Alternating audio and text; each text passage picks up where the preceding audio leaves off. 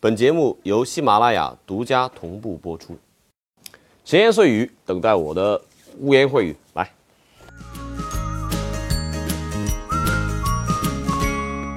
第一个问题啊、呃为什么好多中超球迷都骂国安？北京国安这个俱乐部为什么会遭骂？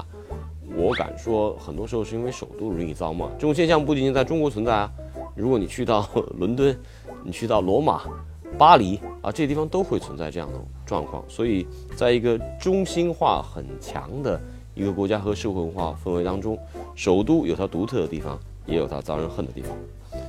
为什么中超球员喜欢娶演员、模特、空姐？仅仅因为她们长得漂亮吗？长得漂亮肯定是最重要的原因，其次也没有什么其次了。为什么欧洲联赛的大师纷纷转战美国联赛，却没有什么人愿意来中超？我觉得文化方面的近缘、同源这样的关系，肯定是让皮尔洛、杰拉德啊这些球员愿意去，包括贝克汉姆愿意去美国的一个原因。美国的这样的社会生活当中，这些足球明星他去到那儿得到的收入，啊，我觉得很长时间之内应该不会比中超低，而语言、生活习惯、文化氛围都比较接近。问问对王菲退役事件怎么看？到底是球员任性还是教练个人喜好？我觉得在女足最终能够获得奥运会决赛这种参赛权的前提下，王菲退役这个事件可能逐渐被淡化了。对于这个事件本身的新闻背景，我了解的不是特别多。女足会比中国男足拿到世界杯吗？男足拿到世界杯，反正我这辈子见不着了。女足应该还有戏。接下来，请收看本期的红黑榜。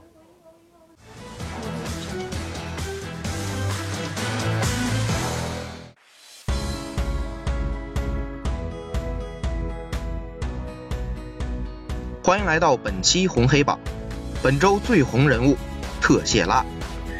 中超首轮，江苏苏宁主场迎来强敌山东鲁能，五千万先生梅开二度，帮助球队三球大胜，两粒进球个个精彩。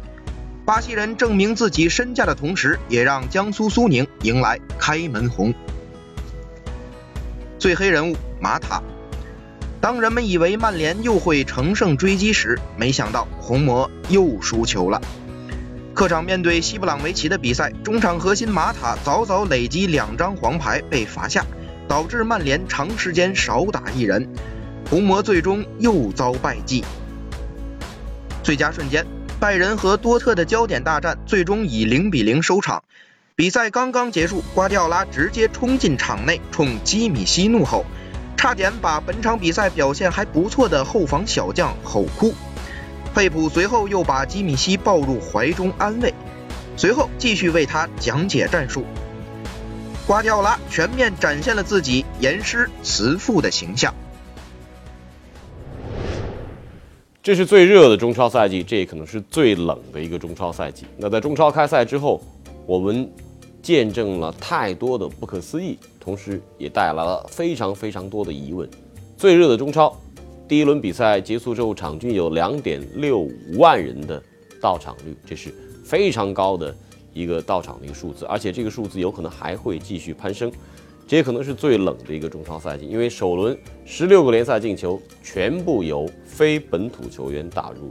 中国足球能不能通过一个如此高竞争对抗性的中超联赛当中，获得对国家队？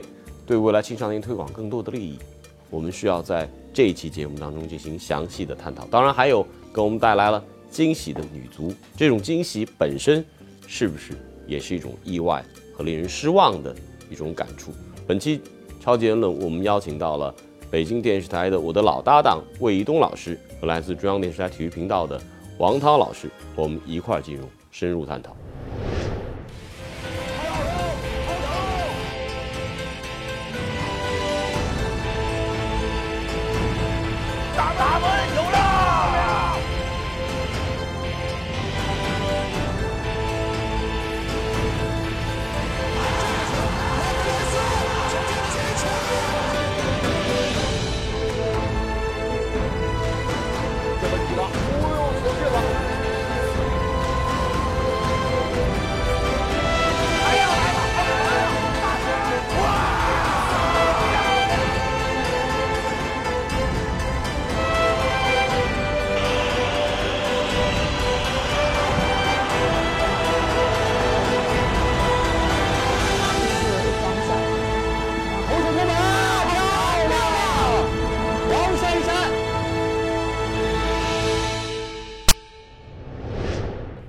先得从恒大说起。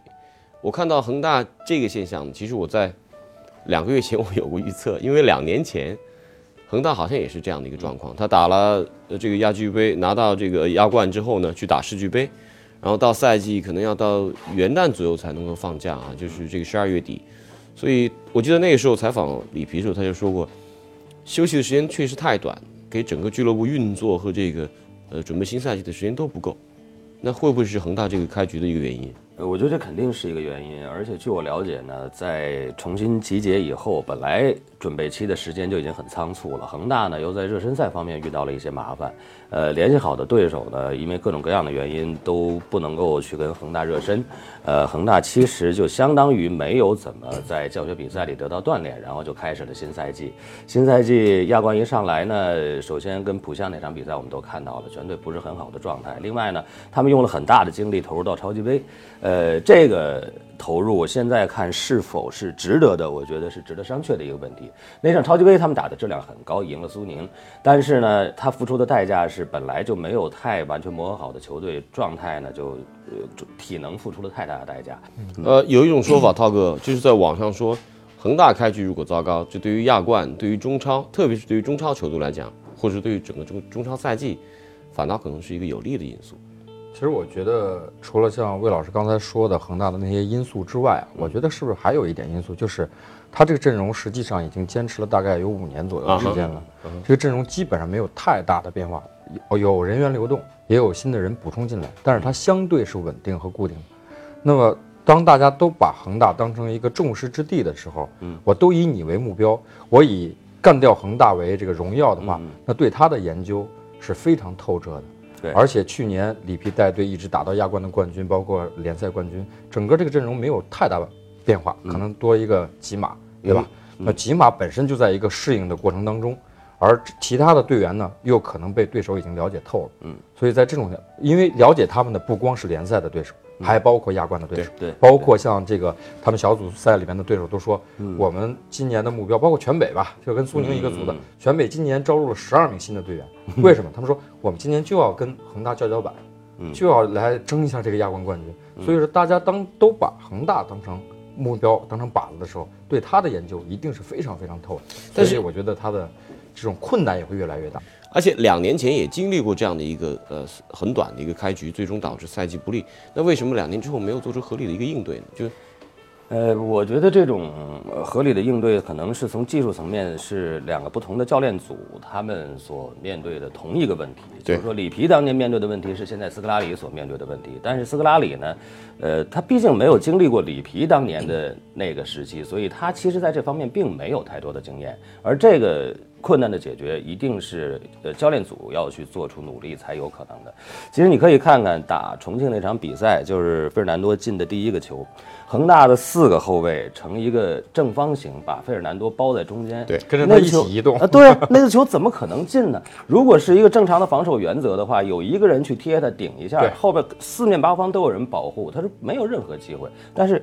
那一步就上不去，我不相信恒大的后卫是这种能力，那只能说现在所有人都没有在好的比赛状态。嗯嗯，呃，那这是状态这方面，而且球员引援呢？你如果对引援这个结果来看，嗯，吉马就是杰克逊马丁内斯，他到底是不是一个适合中超的好前锋？就是他肯定是个好前锋，但他是不是一个在中超可以打出来的好前锋？我觉得这是一个，呃，有待去检验的问题。你觉得呢？嗯，我觉得就是说从引援上来说，今年恒大实际上引的更多的是些年轻球员，比如王上源啊、许昕啊这样的年轻国奥这个级别的球员。这是过去两年就开始布局了。他很少，因为什么？因为他现有的主力阵容已经年龄开始老化了。对。五年前这帮人是当打之年，对，但是现在基本上在三十三三十岁上下左右。嗯，那这样的一个阵容，就说两年前您您刚说到这个里皮遇到的问题，对于现在的斯科拉里来说是个新问题。嗯，但同样两年前的阵容和现在的阵容其实基本上没有大的变化。嗯，而且你想上赛季很多球都是在绝杀，对，都是这绝杀有这个他们球队实力的因素，当然我觉得也有运气的因素。嗯嗯，如果运气不在，你绝杀还能进，进不了的时候怎么办？那可不就是平局或输？而对手能够把这个比赛的竞争格局拖到那个时间点，证明对手其实实力至少在应对你的时候，这方面的发挥是在增强的。对，而且在上个赛季的时候，好多对对恒大打防守反击，他前边的反击力度和反击效率其实是不太够的，所以呢，呃，才有恒大那么多场的绝杀。对如果你反击效率更高一点的话，你可能早就把比赛杀死了。没错，那么这个赛季不一样了，你比如苏宁你比如苏宁，你比如重庆，对这种在前场的外援质量，他的效率，特谢拉不是机会的机会，他都可以把球送进球门。那么在面对这种对手的时候，太难了。对，而且我觉得今年的最大的中超看点就是谁的反击玩得更好，看你谁敢压出来，嗯谁压出来都是危险。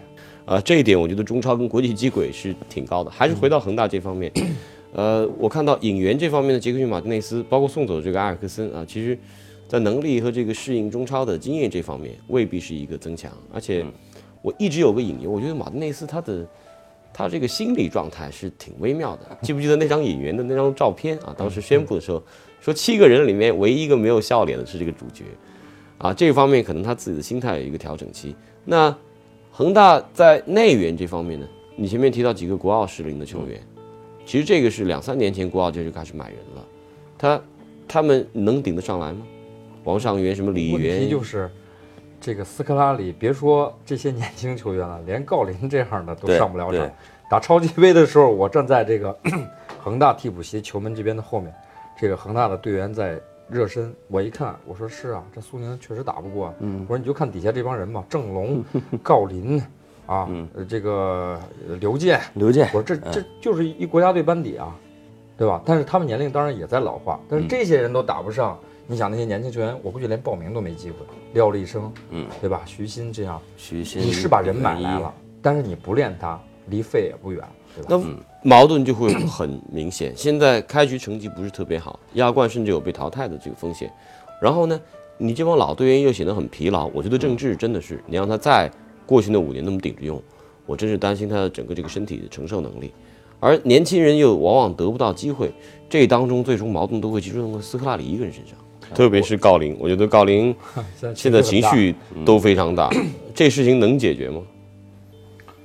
不好说，我个人觉得不好说。我觉得斯科拉里跟里皮相比啊，很大的一点就是，可能他他的这种固执跟里皮的固执还可能还不太一样。你看里皮时期还是，比如说像廖立生啊这些很多年轻球员还是有露头的机会的，但是在斯科拉里阶段基本上是没有的。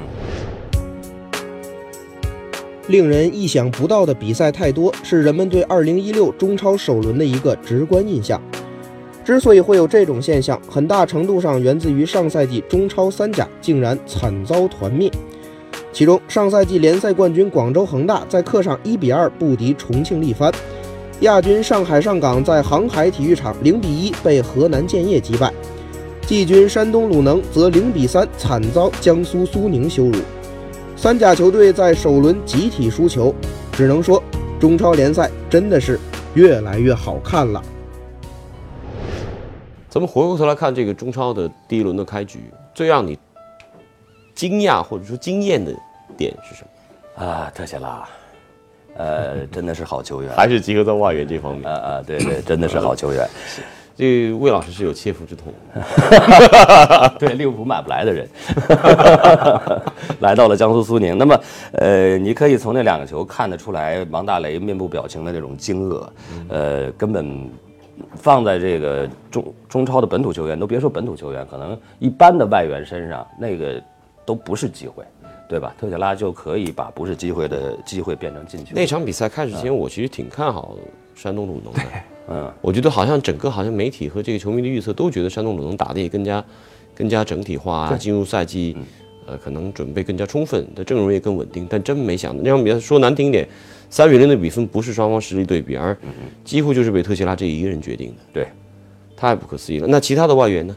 如果从这方面来看，其他的外援，费尔南多可能是个是个惊喜。如果说特谢拉的这个五千万的身价，咱们之前可以想得到的话，哈，那么费尔南多确实是没有想到，因为特费尔南多不是刚来的，对。他去年下半赛程已经加盟了，没有体现出太多的刚好您说这你们说这两个外援，我那天看了一个这个一个图，上面是王大雷，下面是曾诚，然后王大雷就说说我遇到一个。怎么打都能进的人，然后曾说：“你那算啥？我遇到了一个搞短跑的。” 就说明这个外援的这个能力啊，现在确实我觉得比前几个赛季升级的太多。而且特西拉我还是专门到目前为止吧，可以说在国内我是唯一给他做过一次专访的。哦，呃，当时接触他的时候，我觉得这个人身高跟我差不多，然后也不胖也不瘦，就是 就是那样吧，就是很很很普通这种，很普通，嗯很随和。你放在外面就是一大男孩儿，如果戴上这个耳机什么的，你就以为是一玩那个什么的，你知道吗？就是一个玩 hiphop 的啊，hiphop 的一个小伙儿而已。但是他在场上的那种，那你真是没办法。我跟队员在私下聊天，国内球员聊天的时候，孙兴队员说说，这个真真不行，就是差的距离太大，就是他就是他落后你好多步，哐哐几下就上去了，你连反应都反应不过来。真的就是反应都反应不过来，就是差距特别大，他们明显感觉差距大。亚冠我们已经看了嘛，嗯，就是他们决定比赛了，对对吧？？对，那我说这这几个人要是爆发起来了，我说但是有一点，我说这个佩德拉斯库思路比较清楚，就是你别认为我买了一堆高人我就得打进攻攻势足球，对对对吧？啊，他反而佩德莱斯库本身就善于打这个防守反击，而且嗯这几个人加入进来，把你这个反击的这个效率嗯，提高了一个好几个档次，对，完全不一样了。你看他打亚冠的时候就是弱，拉米雷斯给弱，弱给了拉这个特西拉，特特西拉单独过去单枪匹马把球干住。但但我回过头来换一个角度来讲，大家都说外援来了，把国内的这个本土人才的这个呃上升的通道给阻挡了啊，大家没有机会。其实不见得是这样，不见得你哪怕是从国内的这个后卫啊、中场他的对手来讲，你跟这些人交手就以门将论，这事情对王大雷是不是个提升？我听到这么一个故事，就是在苏宁队中有一个澳大利亚的国脚中后卫啊，塞恩斯布里，对，当时有澳洲的这个媒体采访他说：“你为什么不选择当时荷甲，而是选择了中超呢？”嗯，他说：“你以为我去荷甲就一定比中中超划算吗？”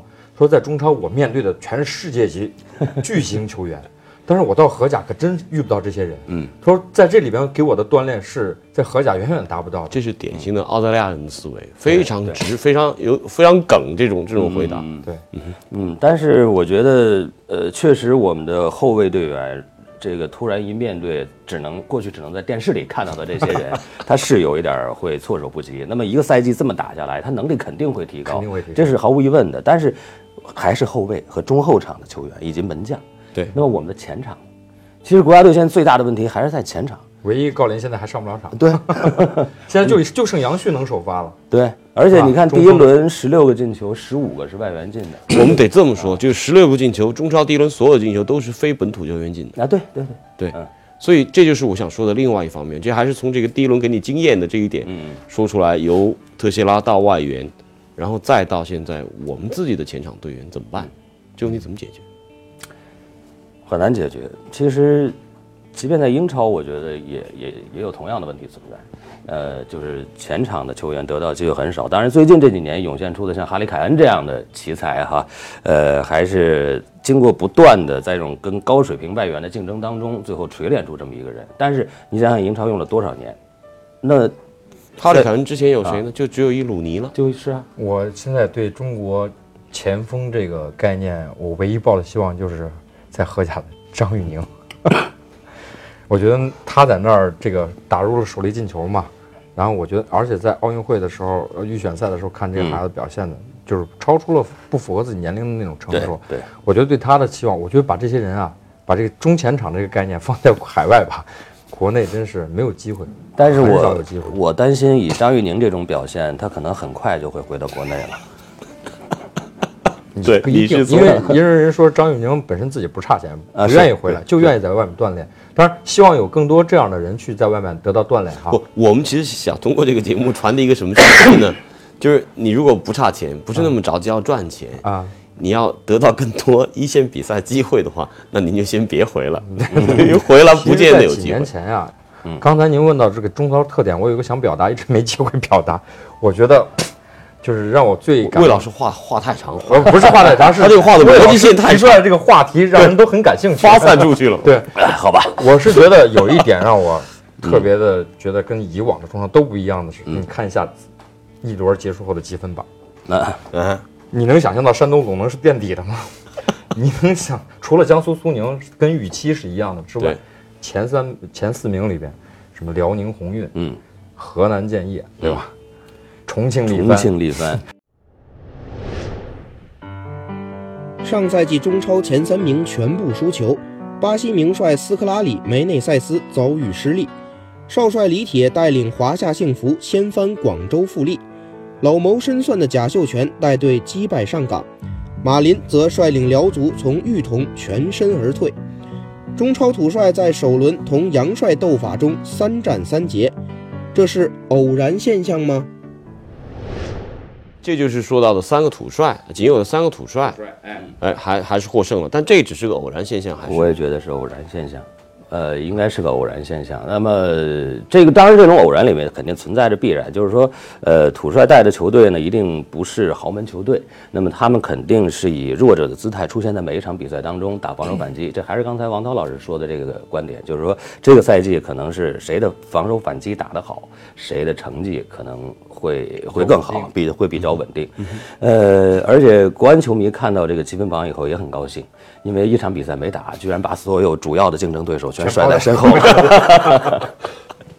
然后我我是觉得吧，就是这样的一个中超吧，会变得更有戏剧性。嗯哼。而且在中超开始之前，我当时写了一篇文章，我就说中超这个格局啊，当时给大家常规的判断可能就是争冠的七雄，对吧？这七雄大家都能想明白，就是唯一一个加进去的可能是华夏，把它加到这个里边去了，是吧？那中间的三个球队，我我当时判断是河南建业。呃，包括石家庄永昌，包括呃还有天津泰达，嗯，因为天津泰达今天请来德拉甘，据说练得非常苦，嗯，据说练得非常，今这轮没表现嘛，对，但是据我的，因为我对德德拉甘以前比较了解，这个家伙打这个防守反击的效率也依然非常厉害，嗯，所以在这种格局下，这几支球队他们已经研究透了，在赛季开始前我还去了一趟河南建业，嗯，去跟贾秀全聊了一下，他说他非常有信心，表达那个信心非常强，他说。其实说白了，用用几个一句话来形容，就是王侯将相宁有种乎？嗯，是吧？我们有我们的玩法，啊，而且我今年弄完了，我可能还再弄出一毕金号来，对吧？你再接着买，你们接着买吧。一毕金号卖小一个亿，对吧？对，我你接着。我们那地儿特别肥，是吧？啊，我们那个菜地特别能够 生产各种各样的庄稼。他那个场地啊，其实啊，哎，扯远来，先先别说场地，先说先说土帅，先说土帅，先说土帅，土帅，先说土帅。就我觉得像马林、贾秀全，李铁，我觉得可能刚当主帅不是很长时间，嗯，对他的这个真正的执教能力，我不是特别的清晰，还要再观察。但是对于马林和贾秀全，我觉得这两位土帅是经过验证，而且贾秀全和马林现在在队中，包括俱乐部当中的权力是非常大的。他不光是对于球员、球队的一个一线队的一个掌控，甚至整个梯队、预备队和梯队，他们都是掌控的。甚至在俱乐部的经营、球员经营上，他都是有话语权的。那。这您你们都刚说说这个局面积分榜的局面可能是个偶然，可能在亚冠结束之后，这些强队慢慢恢复过来了，哗哗哗又上来了，这是有可能的。但是我记得我在我文章里面写的最后一句话是有六个队将会去为了保级而争夺嘛。但是我觉得我说如果他们真是思路非常清晰，而且位置摆得很正，今年真的是未必这些布衣族未必不会成为主角。那布衣里面有没有黑马？肯定会，一定会有，会是谁？嗯，如果非让我选的话，我会选河南。呃，我觉得河南建业现在特别像，像某一个时期的南普敦。嗯啊，他既能出人，整体性又整体性又好，然后防守反击打得非常坚决。呃，又不是大成本投入。啊，那么甚至有有一个时期的什么西布朗什么的，这这种队，它非常像，呃，所以那么我们可以参照这两年在英超南普敦的成绩，呃，我觉得河南建业去年已经取得了一个黑马一样的表现，第五嘛，对对，而且今天我去参加他们那个球员见面会，那五个人，我说真的话，我都不太熟，从脸上看都不太熟，因为要么是中超的预备队的队员。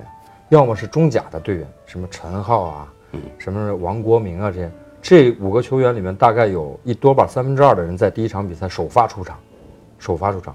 而我看他们的履历，其实都是都不是说无名之辈啊，嗯，有这个在你像穆善涛在深圳，其实他是一个流浪的大连出来流浪的球员，实德原来梯队的，一直在流浪。南京有有踢过，深圳踢过，都是欠薪的球队，后来被贾秀全挖到了这个。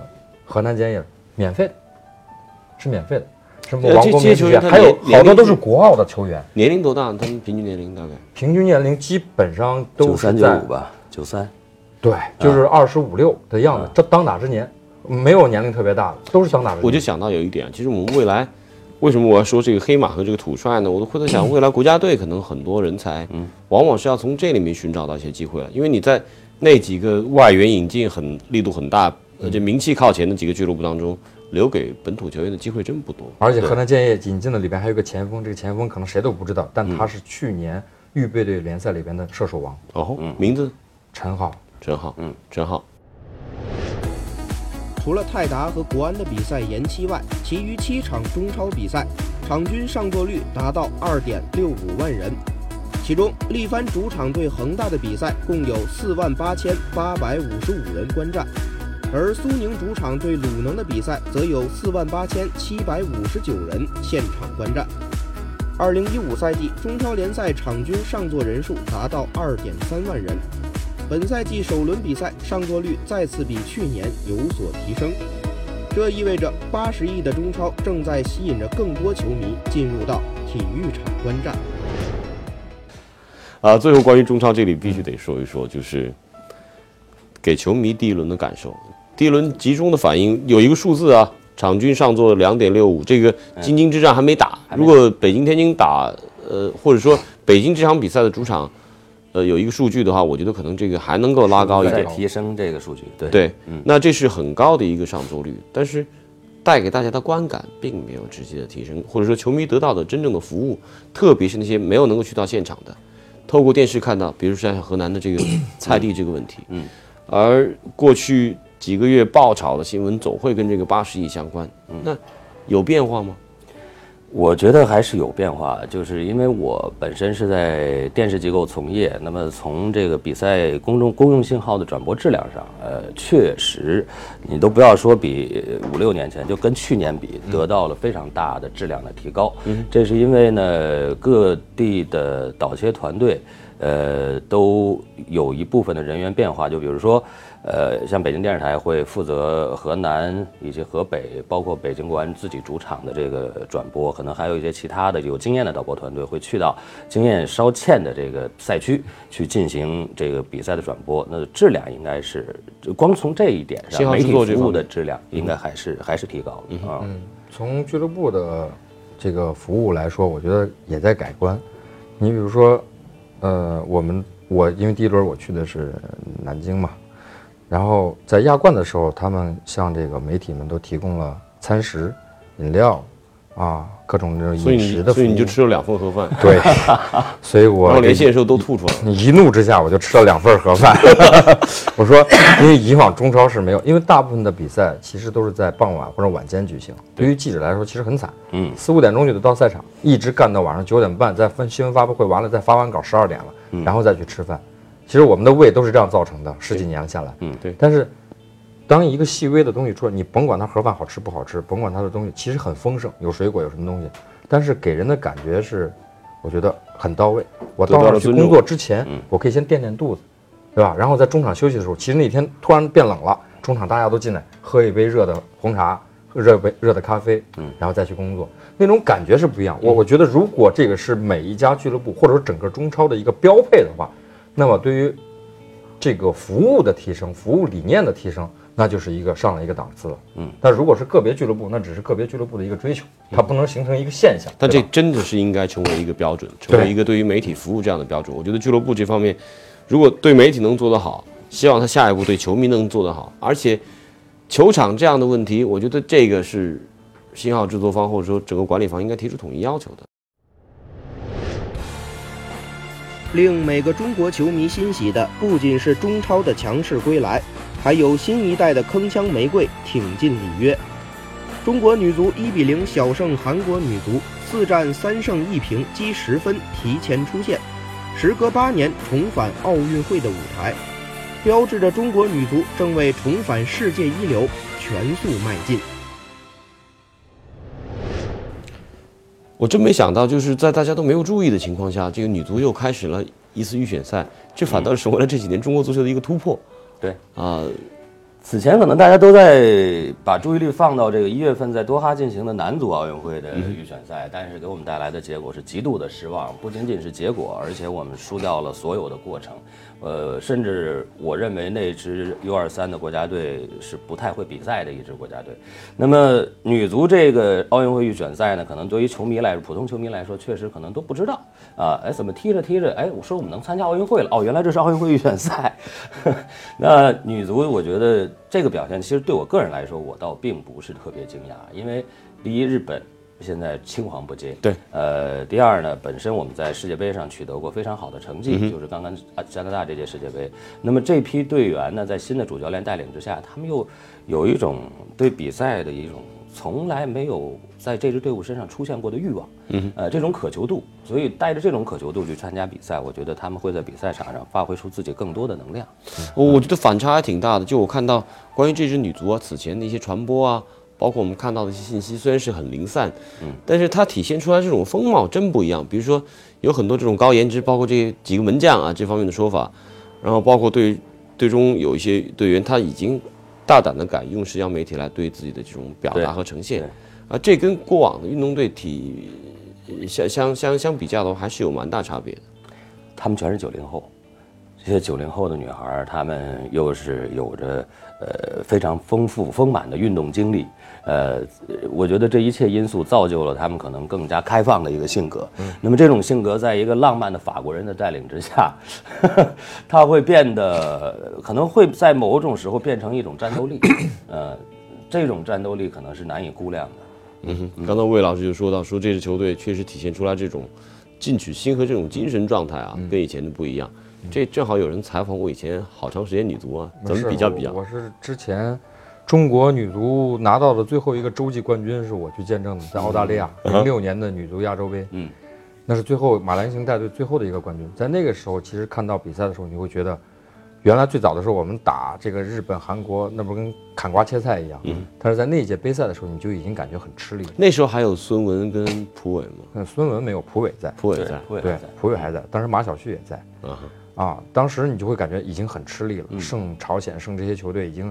顶多一比零，勉勉强强能赢，但是随着这个之后开始迅速的这种滑落，到零七年我还又跟了一次一年女足，因为当年是女足世界杯在中国举行，对。对，我跟着女足在武汉一直从头到尾，当然也是小组出线了，但是当时这个成绩呢，就你能感觉到他已经开始走下坡路了，没想到后面的是下的那么快，我们世界杯、奥运会什么全都进不去了。被这几个其他的邻国几个对手全给灭了，所以当这一次看到这个比赛名单的时候，除了越南之外，看到其他几个球队，我说：“哎呀，就是已经形成惯性了，你知道吗？怎么打得过呀？”对，你就听吧，韩国、日本，嗯啊，澳大利亚、朝鲜，朝鲜，就是别说女足啊，对男足也是一样的，对吧？对，这是无法逾越的大山。这八年来，基本上是这样的。但是谁会想到他就真就过去了？嗯，而且当他赢了日本之后，说。啊，那日本是这个青黄不接，走本身他也走下坡路了，对吧？然后他又他又战平了朝鲜了，他又 他又胜了韩国了，就一步一步这样走着，你会觉得，哎，这个队你开始关注这个队本身了，因为他可能不是运气，也不是对手的问题，因为去年世界杯其实大家都有关注啊，去年世界杯能够有不错的发挥，觉得这个球队有进步。嗯，我觉得他这个进步体现在两个主教练身上，嗯，对，一个是郝伟，郝伟，郝伟给这支球队打下的一个基础，我觉得是非常好的。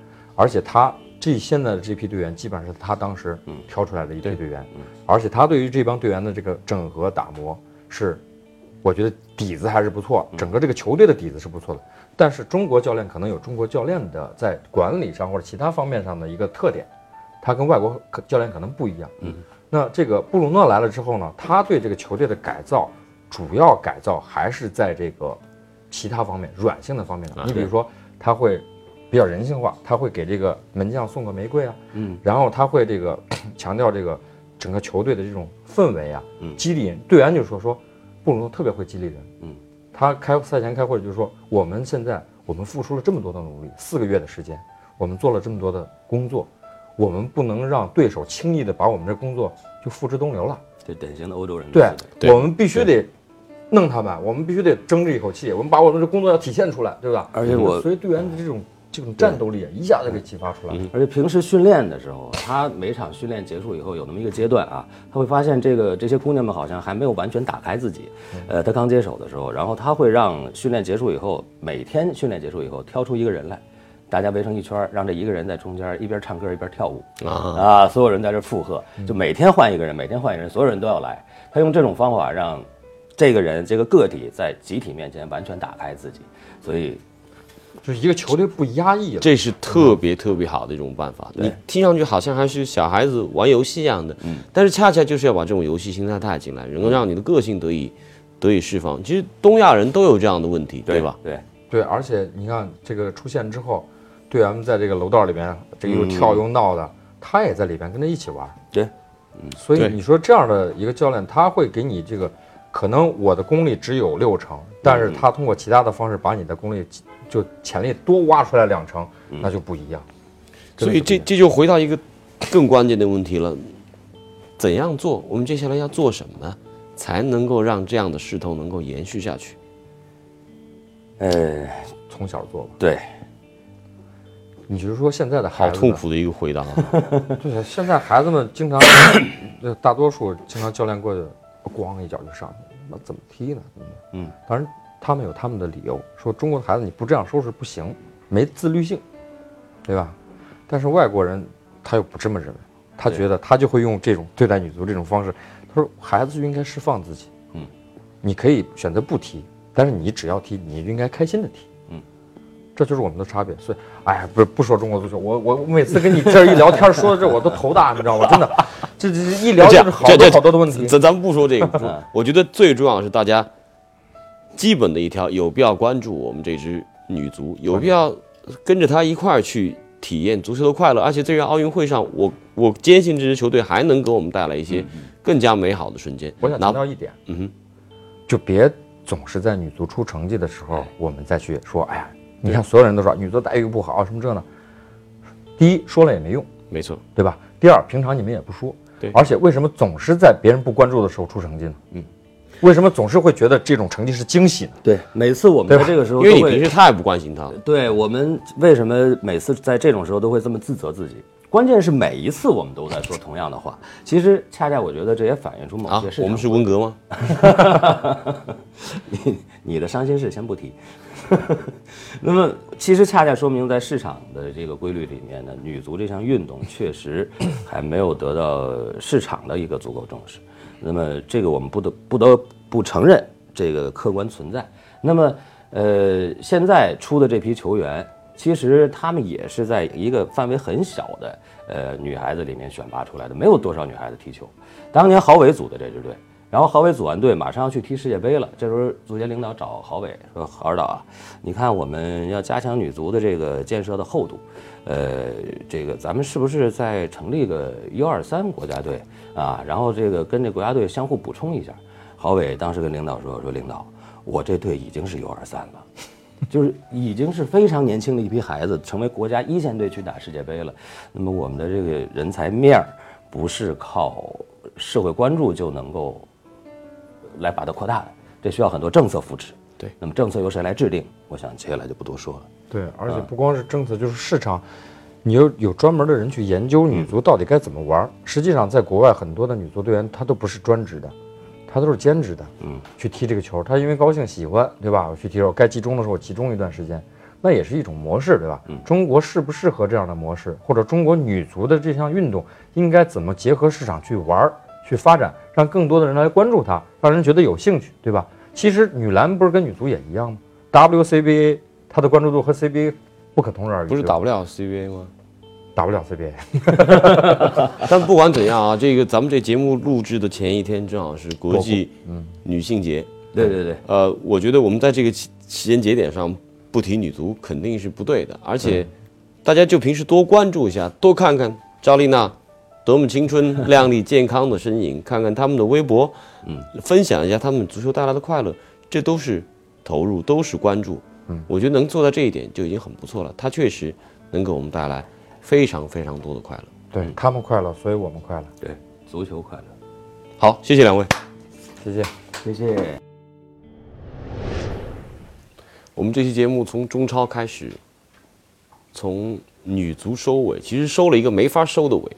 女足说到最后，我跟两位哥们儿最终都有些说不下去的感触。一方面都有些愧疚，另外一方面觉得我们掌握的资讯和可分享的话题还远不够充分。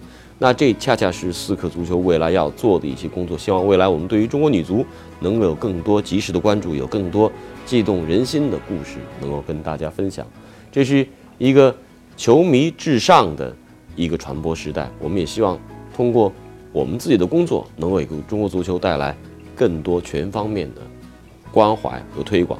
啊，关于本期超级言论，大家可以通过四克足球 APP 在 iOS 以及安卓各大。推广平台都能够下载，能够观看我们这一期以及未来的每一期超级言论。同时，在其他的社交媒体平台上，不管是微信、微博以及其他，您都可以通过关注超级言论我个人严强的公众号以及四克足球的公众号来和我们产生互动。感谢您的收看。